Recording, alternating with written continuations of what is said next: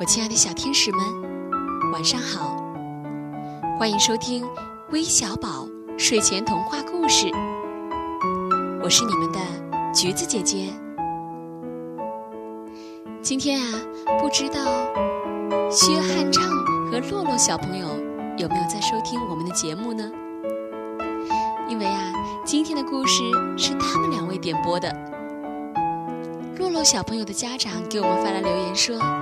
我家洛洛同学非常喜欢你们，他想听一个关于大猩猩的故事，谢谢啦。同时还喜欢大猩猩的宝贝有薛汉畅，我们一起来听听他的留言吧。姐姐姐姐，生日姐姐，你好，我叫薛汉畅，今年六岁，我我要听，我要讲播一个大猩大猩猩的故事。好的，汉昌宝贝和洛洛宝贝，今天啊，橘子姐姐就把这个山上来了只大猩猩的故事送给你们，让我们一起来听听吧。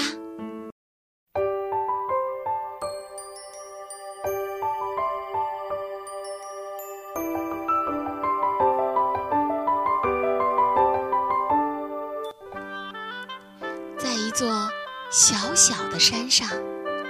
有一片茂密的树林，一块碧绿的草地，还有一眼秘密流淌的清泉。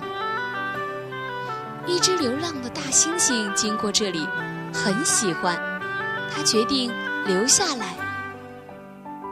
它叉着腰，在山头上走来走去，一边走一边说：“嗯，不错。”以后这儿就是我的地盘，树林是我的，草地是我的，泉水也是我的。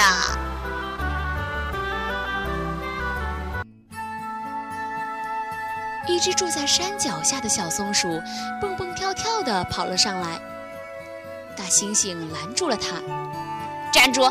你来干什么？”“哦，我肚子饿了，想到树上采点松果。”不行，现在这里是我的地盘，树林是我的。啊，不会吧？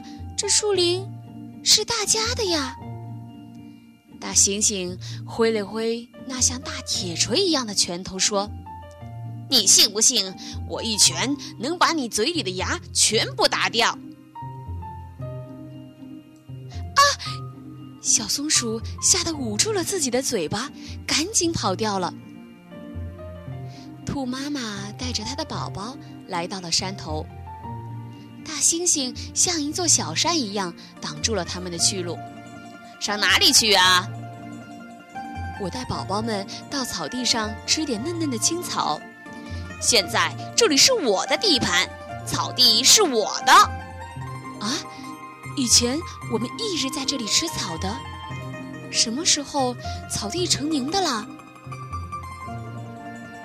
大猩猩瞪着大大的眼睛说：“哼，你信不信我能把你的宝宝全部踢飞？”啊！兔妈妈带着宝宝赶紧逃跑了。山头上来了一个霸道的大猩猩的消息，传到了山下大象的耳朵里。我去会会他。大象慢吞吞地说。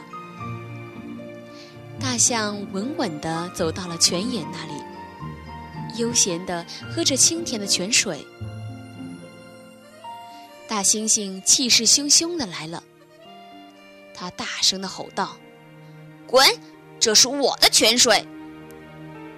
可是，大象像没有听到一样，还是低头喝着泉水。大猩猩举起了大拳头，对着大象的肚子就是一拳。可是，他觉得好像打在了有弹性的墙壁上。他又用脚对着大象的腿使劲的踢去，却又像踢到了硬硬的柱子上。对于大猩猩的举动，大象好像没有一点感觉，连眼皮都没有抬一下。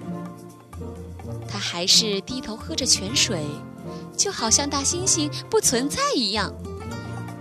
半天，大象喝饱了，这才抬起头来，看看大猩猩，然后用鼻子很轻松地把它卷到了空中。大猩猩在空中四脚乱蹬，吓得大喊：“啊，救命啊！求你放了我吧！”大象这才把大猩猩轻轻放到了地上。大猩猩一落到地上，就赶紧回到自己窝里去了，背上了他的包袱，就往山下走去。大象说：“你这是干嘛呀？”大猩猩抹着眼泪说：“算你厉害，这个地盘是你的了，我走了。”哈。